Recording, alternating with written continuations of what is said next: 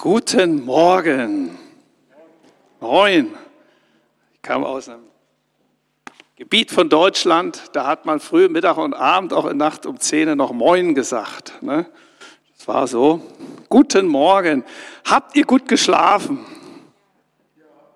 Geht's euch gut? Wer hat gut Frühstück gegessen? Schrippe mit Marmelade. Wer hat Schrippe mit Marmelade gegessen? Hände hoch. Ah, auch so, Schrippe ist hier gar nicht hoch im Kurs. Eier. Spiegelei, Rührei mit Speck. Wo gab's das heute? Oh, Eier ist was Leckeres. Ne? Ich liebe Eier. Wer hat heute mehr als 30 Sekunden vom Spiegel gestanden? Oh, eine. Hat's was gebracht? Äh, okay, ich sehe, es hat was gefragt. Ne? Alle hübsch rausgeputzt. Wer ist heute mit Sorgen und Ängsten aufgewacht? Wer hat einfach einen guten Tag bis jetzt?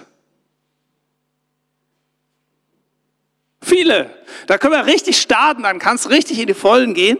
Ich wollte euch mal mitnehmen auf eine kleine Reise, nur eine kleine, nur das Nötigste.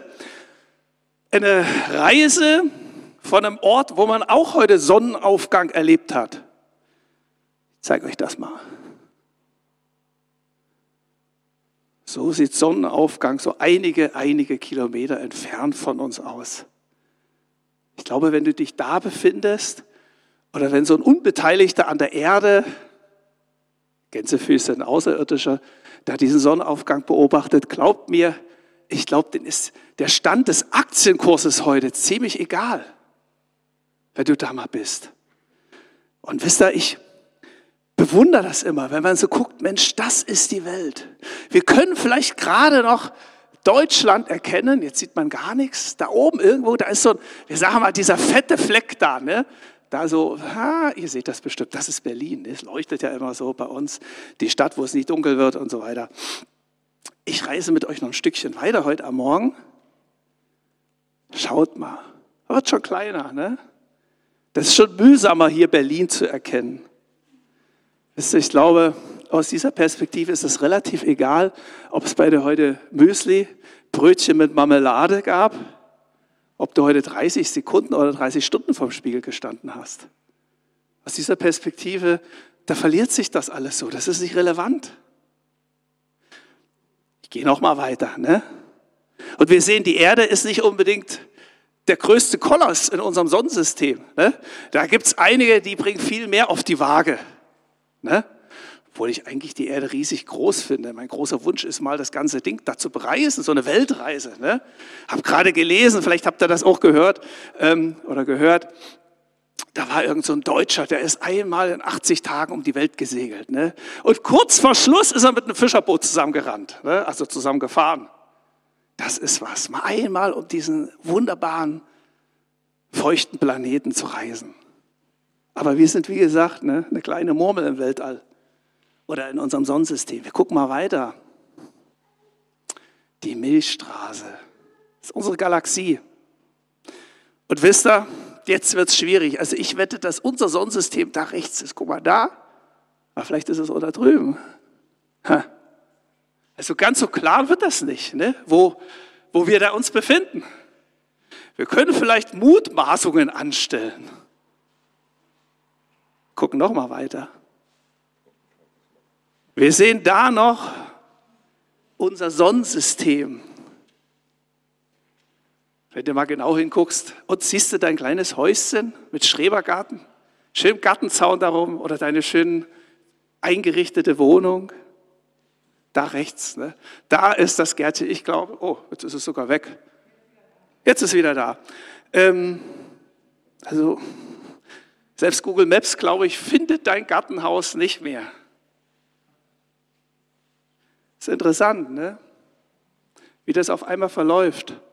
Und wenn ich mir so ein Bild angucke und mir vorstelle, dass irgendwo da unsere Erde ist, und dass auf dieser Erde irgendwo da ich wohne, das macht demütig. Wisst ihr, man kann ja glauben, was man will. Wir sind ein freies Land. Ne? Ist doch gut so. Aber viele glauben ja, dass im Mittelpunkt von den ganzen Galaxien ich stehe. Du, du, du, du, du. Ne? Und alles dreht sich Tag und Nacht immer um mich. Man kann das ja gerne glauben. Ich wollte dir Nummer eins sagen heute früh. Es ist eine Lüge, der du da glaubst, der du da anhängst. Das im Großen zu sehen, versteht ihr, das im großen Maßstab zu sehen. Wir als unsere Erde sind ein feuchter Bub im Universum. Und von diesem feuchten Pup bist du ein Billionstel mal ein Billionstel feuchter Pup von diesem feuchten Pup. Versteht ihr?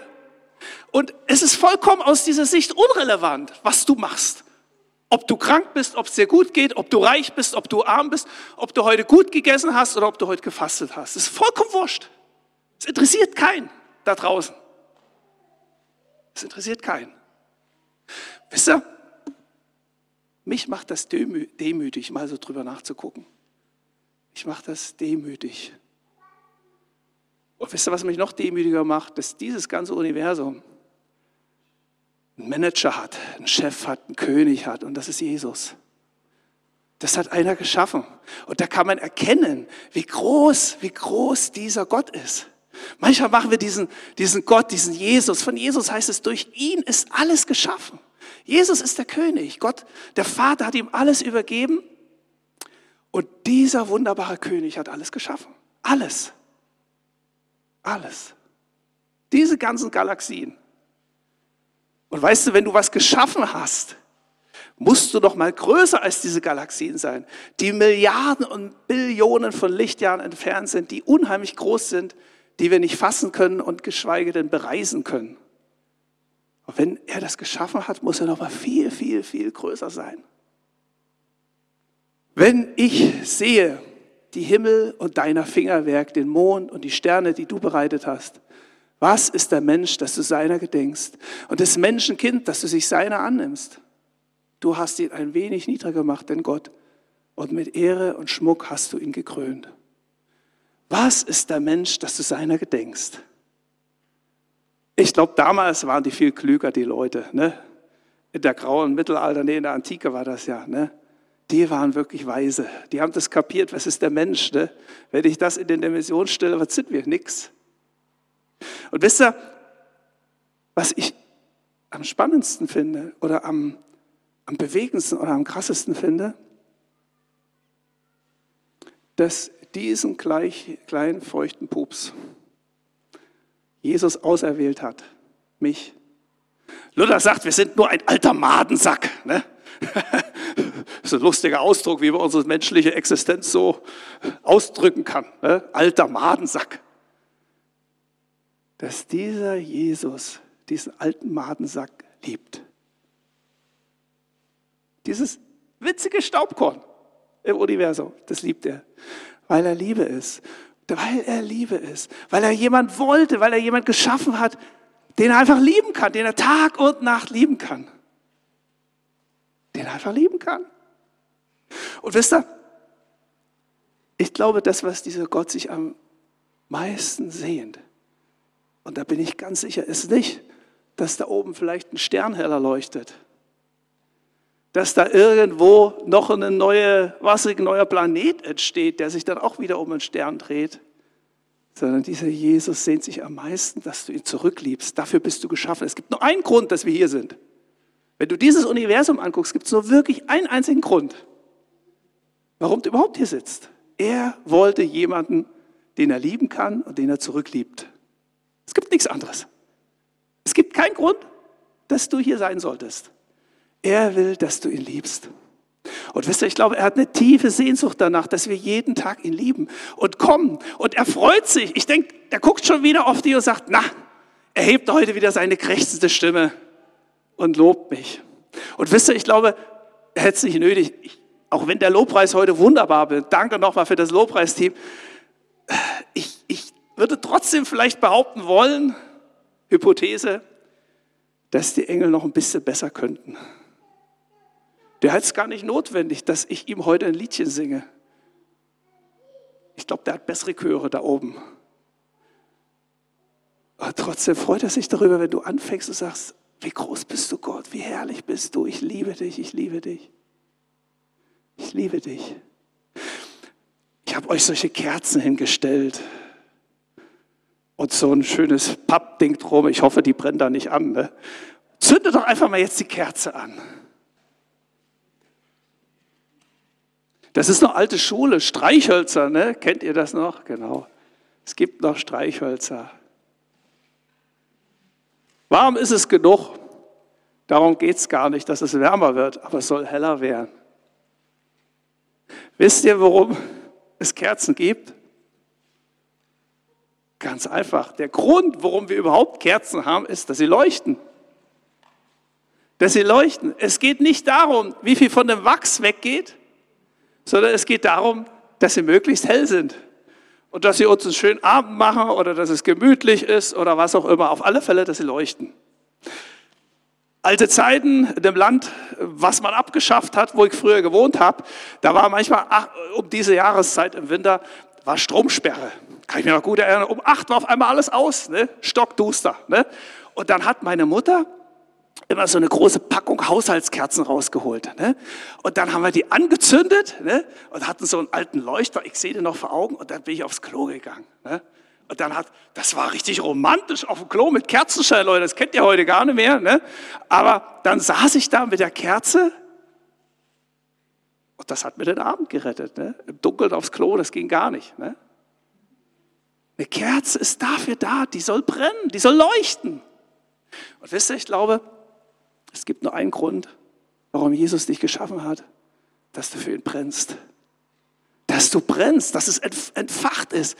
Und wisst ihr, das Feuer ist der Heilige Geist. Ich habe da so oft jetzt schon über den Heiligen Geist geredet. Aber dieses Feuer, dass es brennt, dass du dahin kommst, worum du überhaupt geschaffen bist. Dass du brennst. Dieses Feuer kann nur der Heilige Geist in uns legen. Wir können uns da nicht geistlich aufpuppen und uns richtig mal Gas geben und es muss ich mal für den Herrn brennen, sondern dieses Feuer kann dir der Heilige Geist geben. Und ich möchte ihn jetzt nochmal richtig einladen. Heiliger Geist, Heiliger Geist, wir brauchen dich. Wir sind geschaffen, damit wir lieben, damit wir den Vater, den, den Sohn, dass wir dich lieben. Und ich bete, dass du dein Feuer anzündest. Komm, Heiliger Geist. Komm, Heiliger Geist. Wir strecken uns aus. Streck dich aus nach Jesus. Streck dich aus nach dem Heiligen Geist. Sag selber mal, Heiliger Geist, ich will, ich will, dass du heute einziehst. Ich will, dass du brennst. Dass du alles wegbrennst. Alles, was stört, was die Flamme niederhält. Ich will, dass du brennst. Brenn Jesus. Brenn, Heiliger Geist. Brenn bitte. Komm, entfache mich. Entfache mich, dass ich in die Bestimmung komme, warum ich hier überhaupt auf diesem Planeten bin. Ich möchte beten, Jesus, dass du uns heute entfachst, dass dein Heiliger Geist uns anzündet. Uns anzündet. Komm bitte. Komm bitte. Du bist hier, Heiliger Geist, du bist hier. Ich bete, dass du jetzt kommst. Amen. Ich wollte mit euch diesbezüglich noch einen kleinen Blick in die Apostelgeschichte werfen der Paulus. Der Paulus, ein Mann, was mich begeistert bei diesen Geschichten, der hatte irgendwie dieses Geheimnis, der hat es irgendwie kapiert, was es heißt zu brennen und auch zu verbrennen. Kurze Vorgeschichte. Der Heilige Geist hatte in der Fasten- und Gebetszeit zu den ersten Christen gesprochen, hat gesagt, da der Barnabas und da der Paulus, die sollen mal gehen, die sollen sich mal auf die Mission bewegen. Die sollen mal losgehen, die habe ich zu was Besonderem berufen. Und die sind dann vielleicht so ganz abenteuerlustig und durstig losgeströmt mit dem Herrn und mit dem Heiligen Geist. Und wie das manchmal so ist, am Ende war es doch ganz anders, als man sich das oft so vorstellt. Und ich würde mal gerne diese Stelle lesen, um die es heute geht. In Lystra begegnete Paulus und, Paulus und Barnabas einem Mann mit verkrüppelten Füßen. Der Mann war von Geburt an gelähmt und hatte noch nie gehen können. Er hörte zu, als Paulus predigte. Paulus bemerkte ihn und erkannte, dass er fest daran glaubte, dass er geheilt werden konnte.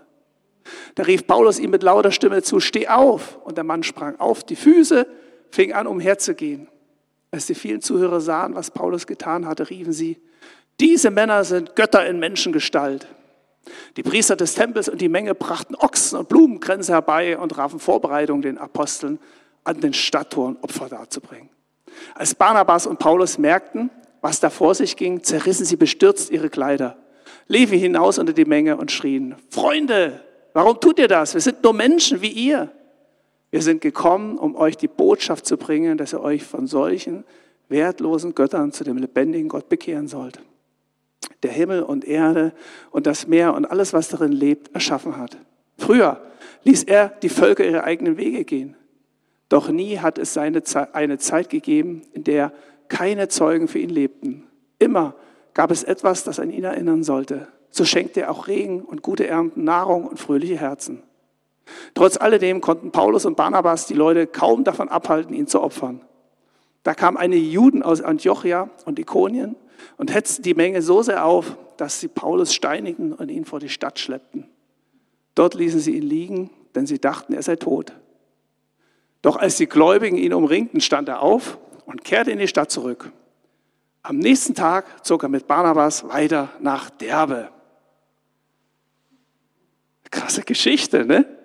Habt ihr euch das mal so auf der Zunge zergehen lassen, was da abgegangen ist? Versteht ihr?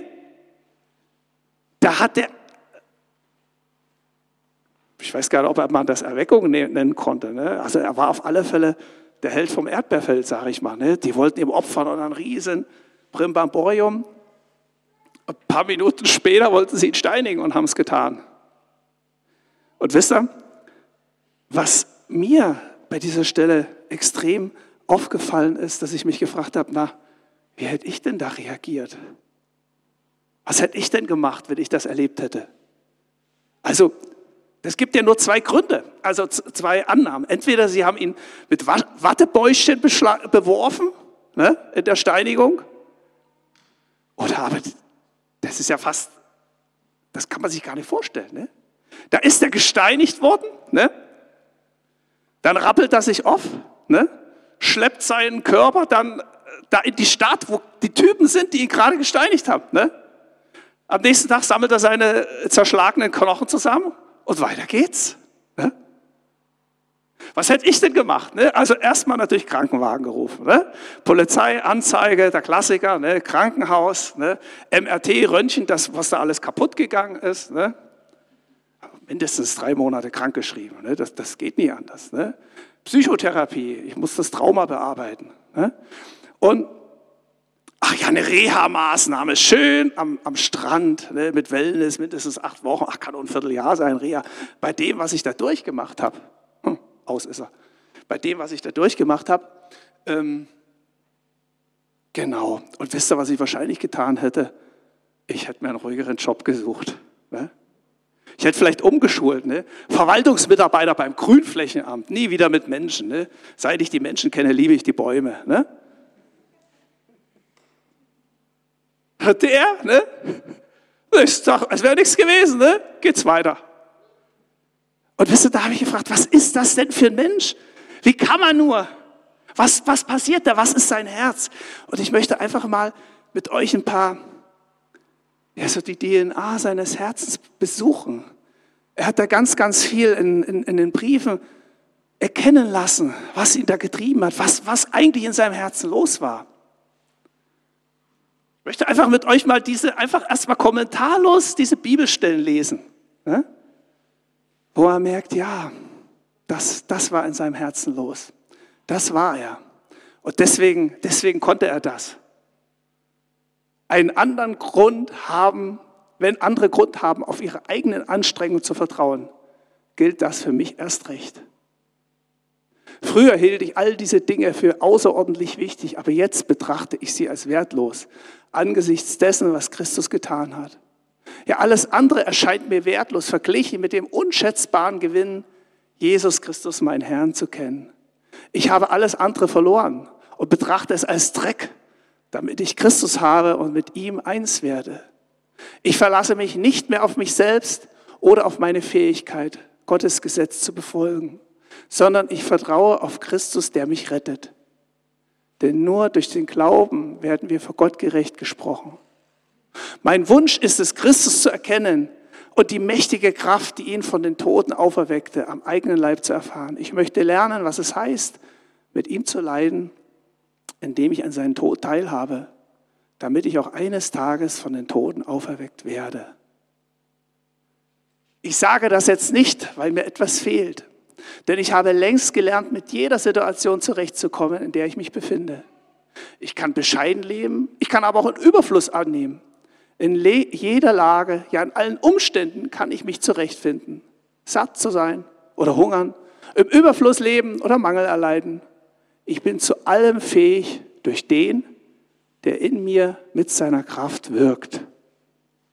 Mögen auch die Kräfte unseres äußeren Menschen aufgerieben werden. Unser innerer Mensch wird Tag für Tag erneuert. Denn die Nöte, die wir jetzt durchmachen, sind nur eine kleine Last und gehen bald vorüber. Und sie bringen uns etwas von unvergleichlich viel größerem Gewicht, eine unvorstellbare und alles überragende Herrlichkeit, die nie vergeht. Wir richten unseren Blick nämlich nicht auf das, was wir sehen, sondern auf das, was jetzt noch unsichtbar ist. Denn das Sichtbare ist vergänglich, aber das Unsichtbare ist ewig. So gleich zum Beispiel der Körper, in dem wir hier auf der Erde leben, einem Zelt, das eines Tages abgebrochen wird. Doch wir wissen, wenn das geschieht, wartet auf uns ein Bauwerk, das nicht von Menschenhand errichtet ist, sondern von Gott, ein ewiges Haus im Himmel. Und doch sind wir voller Zuversicht und unser größter Wunsch ist, das Zuhause unseres irdischen Körpers verlassen zu dürfen und für immer daheim beim Herrn zu sein. Daher haben wir auch nur ein Ziel, so zu leben, dass er Freude an uns hat. Ganz gleich, ob wir schon bei ihm zu Hause oder noch hier in der Fremde sind. Denn wir alle müssen einmal vor dem Richterstuhl von Christus erscheinen, wo alles offengelegt wird. Und dann wird jeder den Lohn für das enthalten, erhalten, was er während seines Lebens in diesem Körper getan hat. Ob es nun gut oder böse war. Spürt ihr was? Das sind Texte, die gehen eben nicht so runter wie Öl. Aber spürt ihr was? Diese, diese, die haben eine Power. Und du spürst, der erzählt das nicht so nur, sondern du merkst, das ist sein Leben. Das, das kommt von ganz tief unten, das kommt vom letzten Winkel seines Herzens. Ich möchte mit euch nochmal so drei Dinge betrachten. Christus bedeutet mir alles. Christus bedeutet mir alles. Da sagt er, ich zitiere nochmal so ein paar kleine Stellen, ich betrachte es als Dreck, damit ich Christus habe und mit ihm eins werde. Daher haben wir auch nur ein Ziel, so zu leben, dass er Freude an uns hat. Ganz gleich, ob wir schon bei ihm zu Hause sind oder noch hier in der Fremde. Wisst ihr, ich glaube, manchmal sind so eine Texte, die sind sehr klotzig. Die gehen eben nicht so runter. In manchen Kirchen, bei uns ist das nicht, da hängt immer vorne so ein großer Bibelvers, vor allem in Freikirchen, bei den Baptisten. Ne? Da hängt dann meistens so eine Bibelverse. Ich habe viele Gemeinden besucht, gesessen. Ich habe keine Gemeinde gesehen, wo dieser Satz steht, ich betrachte alles für Dreck damit ich Christus habe und mit ihm eins werde. Das wäre ja mal was, wenn wir mal renovieren. Wir ist ja noch viel Platz. Ne? Ich betrachte alles für Dreck. Ich habe das auch noch nie in irgendeinem frommen Hause, bei uns ja auch nicht, über der Couch gesehen. So ein schönes Bild. Ne? Vielleicht das mit der BSR, das passt ja. Ne? Ich betrachte alles für Dreck. Also,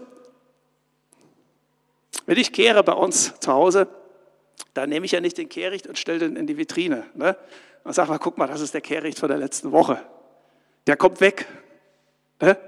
Alles Haus weg. Und wisst ihr, es kommt, glaube ich, immer zentral auf die Sichtweise an. Wenn du deine Kerze anguckst, da ist sicherlich schon einiges Wachs weggebrannt. Und man kann natürlich gucken und sagen, boah, ich habe jetzt 10 Gramm Wachs gerade verloren. Das wird irgendwann dem Ende entgegen. Irgendwann ist meine Kerze ausgebrannt. Dann ist finito. Da kann man Kummer drüber kriegen, wenn die Kerze alle ist. Man kann aber auf diese Flamme gucken und sagen, Mensch, guck mal, wie herrlich die brennt. und brennt. Die ist noch nicht ausgegangen und die flackert so schön. Oh, die ist so hell. Das ist die Sichtweise. Wisst ihr, wenn ich den Paulus höre, dann merkst du an keiner Stelle, dass er irgendwas musste. Dass er irgendwo so einen schweren Rucksack hatte, der Frommheit, wo da ganz viel du darfst nicht und du musst drinne steht. Ich glaube, dieser Rucksack, den kannte er gar nicht, den hat er nicht einen Tag mit sich rumgeschleppt. Sein Fokus war auf die Flamme gerichtet. Wisst ihr, kleine Geschichte, um das zu verdeutlichen. Vor, ach, 15, 18 Jahre haben uns mal Verwandte ein Ehewochenende geschenkt. Und die haben uns vorgewarnt, die haben nichts gesagt, haben gesagt, naja, das ist kein Wellness, weiß ich doch irgendwie so. Ne? Und es war kein Wellness. Ne? Also nichts mit, mit Schwimmbad und Drei-Sterne-Menü. Ja, es gab gutes Essen, aber es war Arbeit. Ich war fertig nach dem Wochenende. Und es war immer das gleiche Prozedere. Vielleicht kennt das manche, Begegnung in der Ehe. Und du musstest, interessanterweise, hast du kurzen Input gehabt zu irgendeinem Thema und dann wurden Männer und Frauen getrennt. Und dann musste ich einen Brief an meine Frau schreiben und sie einen an mich. Und dann haben wir uns zusammen getroffen und haben uns gegenseitig den Brief vorgelesen. Ne? Eigentlich ganz einfache Übung. Ich weiß, einmal gab es dann die Übung oder die Aufgabe, schreibe für deine Frau einen Abschiedsbrief. So, als würde sie gestorben sein oder sterben. Setz dich mal hin und schreib mal einen Brief für sie. So, als wäre das heute euer letzter Tag. Und wisst ihr, ich habe den geschrieben und ich musste beim Schreiben, muss ich anfangen, da kamen mir die Tränen, weil ich auf einmal kapiert habe, was Gott mir da für einen wertvollen Menschen an die Seite gestellt hat, weil ich auf einmal begriffen habe, krass, was, was für eine Frau, was für einen Menschen habe ich da neben mir? Manchmal kapiert man das ja nicht. Das war mit sich, wie gesagt, das Universum dreht sich ja immer um mich. Ne? Und auf einmal habe ich kapiert. Das war ja so wie, als würden dir die Augen aufgetan werden. Wisst ihr, Leute, es ist, es ist Gnade Gottes, absolutes Glück. Ich war damals 35, glaube ich, oder 36. Ich habe den Brief nicht erst mit 85 geschrieben. Da ist auch viel Zeit. Ich, ich kann ja noch lieben. Müsste vielleicht heute Abend mich mal eher hinsetzen, mal wieder so einen Brief schreiben. Man gewöhnt sich trotz allem auch immer wieder an die größten Segnungen. Aber wisst ihr, genau das Herz hatte Paulus. Der hat diesen Jesus erkannt und hat begriffen, diese unaussprechliche Gnade, diesen unaussprechlichen Schatz, den er in Jesus hatte. Und da ging es nicht mehr darum, was muss ich tun und machen, meine Güte, und was für eine Last sondern er hatte nur eins, diesen Jesus will ich lieben, den will ich möglichst nahe kommen, den will ich möglichst viel in mir haben. Die nächste Sache, das Herz lebt im Himmel. Wir richten unseren Blick nämlich nicht auf das, was wir sehen, sondern auf das, was jetzt noch unsichtbar ist. Eine unvorstellbare und alles überragende Herrlichkeit, die nie vergeht. Und doch sind wir voller Zuversicht und unser größter Wunsch ist es, zu Hause unseres irdischen Körpers verlassen zu dürfen und für immer daheim beim Herrn zu sein. Es wartet auf uns ein Bauwerk, das nicht von Menschenhand errichtet ist, sondern von Gott. Ein ewiges Haus im Himmel. Muss man sich fragen, wenn man das liest, war denn der Paulus irgendwie lebensmüde? Muss man uns Sorgen machen? Aber wisst ihr, ich glaube, das war er nicht. Ich glaube, wenn du viel Zeit mit jemandem verbringst, dann kennst du seine Wohnung. Wieder gleiche Story, wo ich meine Frau kennenlernte. Da wollte ich möglichst nicht viel sie bei mir einladen. Ne?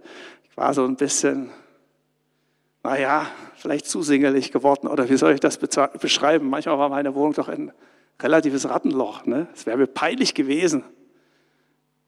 Ich war gerne bei ihr. Es war schön da, es roch da so gut, kann ich mich heute noch erinnern. War alles so schön eingerichtet. Und wisst ihr, zurück zu Paulus, ich glaube, genau das war's.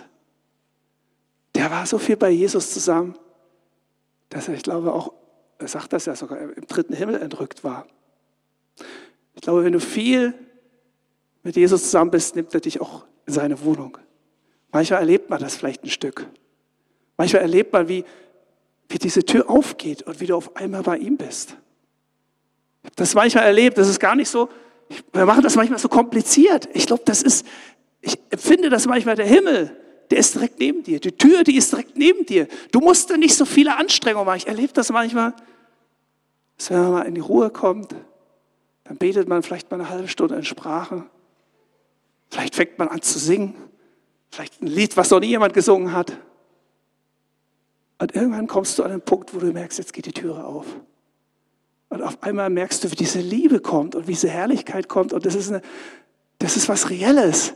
Das ist nicht irgendwas blem blem, irgendwas, was man sich so vorstellt, irgend so eine Science-Fiction-Geschichte, sondern du merkst, wie diese Liebe hineinkommt, wie dieser Geist kommt, wie du auf einmal ein ganz anderer bist. Wenn man in dieser Phase ist, dann merkt man, dann ist das auch alles nicht so wichtig. Dann weiß man auf einmal, dass Geld nur aus Papier besteht. Da gibt es nur eins, Jesus und diese Liebe. Das Letzte, die Quelle für dieses Leben ist die Kraft des Heiligen Geistes. Mein Wunsch ist es, Christus zu erkennen und die mächtige Kraft, die ihn von den Toten auferweckte, am eigenen Leib zu erfahren. Ich bin zu allem fähig durch den, der in mir seine Kraft wirkt. Der normale Weg auch für Paulus wäre gewesen nach so einer Steinigung die Segel zu streichen, Dreher anzutreten, mindestens ein paar Wochen am Strand zu verbringen, schön am Mittelmeer die wunden Knochen zu erholen. Der war auch nur ein Mensch. Aber wisst ihr, das kam in die, diese Power des Heiligen Geistes. Ihr werdet die Kraft des Heiligen Geistes empfangen. Ihr werdet meine Zeugen sein. Thomas hat da vor zwei Wochen, glaube ich, drüber gepredigt. Das ist die Power des Heiligen Geistes, wenn die in dich kommt. Ne? Dann denkst du nicht an gestern, dann denkst du nicht an die Steinigung, dann denkst du nicht an die blauen Flecken. Das ist eine Kraft, die hebt dich hoch und du kannst weitergehen. Und ich erlebe das oft, dass wenn ich mir vornehme, sage, Jesus, heute, heute will ich mal wieder in den Himmel, das klappt nicht. Da kannst du sitzen und denkst dann alles Mögliche und ärgerst dich über Menschen. Ach, manchmal ärgere ich mich dann richtig über ein Gespräch vor drei Wochen oder was weiß ich. Kennt ihr das? Und manchmal bin ich so am Ende, ich sage, Mensch, Jesus, wir haben doch jetzt zwei Stunden miteinander und ich höre nur über irgendwelche Schwachsinn hin. Und du bist weit weg. Und wisst ihr, ich glaube, das ist genau der Weg zu sagen, Jesus, das funktioniert nicht, aber bitte, du kannst jetzt kommen, du kannst jetzt die Türe aufmachen. Ich brauche diese Power. Ich brauche diese Kraft des Heiligen Geistes, die mich rausnimmt die mich rausnimmt an mein Rumgedenke und Rumgezweifel und Rumgeärger, die mich da rausnimmt und in den Himmel versetzt. Du kannst es nicht selber machen. Du kannst dich anstrengen ohne Ende. Und das wird dann nur so, eine Zwangsveranstaltung und der Rucksack wird größer und größer und du bist ein frommer, religiöser Mensch. Aber bist Kilometer weit weg vom Himmel. Und bist Kilometer weg von, von, von dieser Kraft. Ich glaube, dieses Hilflose, dieses Sagen, Jesus, ich, ich kann auch nicht mehr fromm sein, ich kann auch nicht mehr dir begegnen. Und dieses Hände hinstrecken und sagen, Jesus, ich liebe das. Wir in den Pfingstgemeinden, ne? Eigentlich früher, wo ich noch nicht so dabei war, da, da waren für mich die Pfingstler immer Hände hoch. Ne? Genau, also ihr kennt ja die Sache, ne? Bei den, beim Essen ne? zu den Kindern alle Hände runter, ne? wer essen will. Ne? So, ne? diese Hände nach oben. Jesus, hier bin ich, ich will empfangen hier. Siehst du mich? Ich will deinen Heiligen Geist. Ich brauche ihn. Ich habe noch so ein herrliches Bild. Herrlichkeit und Freiheit fliegen. Ich habe einen Freund getroffen, der erzählte mir, der war, äh, der hat äh, Gleitschirm geflogen und er erzählte, wie, wie wahnsinnig das ist. Wenn du, wenn du den Wind erwischt, wie du dich hochschraubst, sagst du, kannst den ganzen Tag fliegen. Wenn du das richtig kannst, du fliegst hoch. Und er sagte, die schlimmste Angst, wo ich angefangen habe, ist zu springen. Sagt er, wenn du einmal fliegst, wenn du einmal in der Luft bist, kein Thema, dann fliegst du. Da musst du nur gucken, dass du den richtigen Wind erwischt und du kannst den ganzen Tag segeln. Ne? Und wisst ihr, ich glaube, du kannst nur fliegen, wenn du dich festbindest an den, der es kann, an den, der dich mit in die Höhe nimmt. Wir können die Katze jetzt einfach mal auspusten. Können wir ausmachen. Ne? Wisst ihr, ich glaube, ich wollte mit der Kerze enden am Ende unserer Tage, wenn bei uns, ich sage das mal so salopp, das Licht ausgepustet wird, sein wird, da wird keiner gucken, wie viel Wachs ist denn alle, wie viel hast du denn verbrannt. Da wird es nur heißen, wie viel hast du geleuchtet, wie viel hast du verbrannt, wie viel hast du geleuchtet, wie viel war Licht in deinem Leben? Wie viel hast du gebrannt? Ich möchte noch mal beten zum Schluss. Heiliger Geist, du hast uns so oft angesprochen. Du hast uns so oft angesprochen. Wir bringen dir unsere Hilflosigkeit. Aber ich weiß und wir wissen, dass es da eine Welt gibt, dass es da eine Herrlichkeit, dass es da eine Liebe beim Vater, bei unserem wunderbaren Herrn Jesus gibt. Und ich sehne mich danach, dass du uns jetzt dahin ziehst, dass du uns dahin ziehst. Ich bete nochmal, dass du das Feuer anbrennst. Jesus, du hast gesagt, dass du, dass, du, dass du gekommen bist, ein Feuer zu entzünden und du wünschst, dass es schon brennt. Bete, dass du das Feuer heute in uns entzündest, dass du diese Sehnsucht wächst, diese Sehnsucht wächst, dass wir dahin kommen, in den Himmel kommen wollen, Herr, zu dir kommen wollen, dass du uns wirklich das Größte und das Beste und alles bist, dass du uns alles bist und dass unser ganzes Leben eigentlich nur noch dahin geht, Herr, dass wir für dich brennen wollen. Jetzt komm, Jesus, komm. Komm bitte. Komm, wenn wir nach Hause gehen. Komm in der Nacht. Ich bete nochmal, ich bete nochmal, dass du uns in der Nacht begegnest. Dass du unsere Nachtgesichten begegnest, dass wir dir begegnen. Ich bete, dass du uns begegnest. Ich bete für eine tiefe Herzensberührung. Ich bete, dass du alles wegbrennst, dass du alles wegbrennst. Alles wegbrennst, was das Brennen was das Licht hindert. Amen.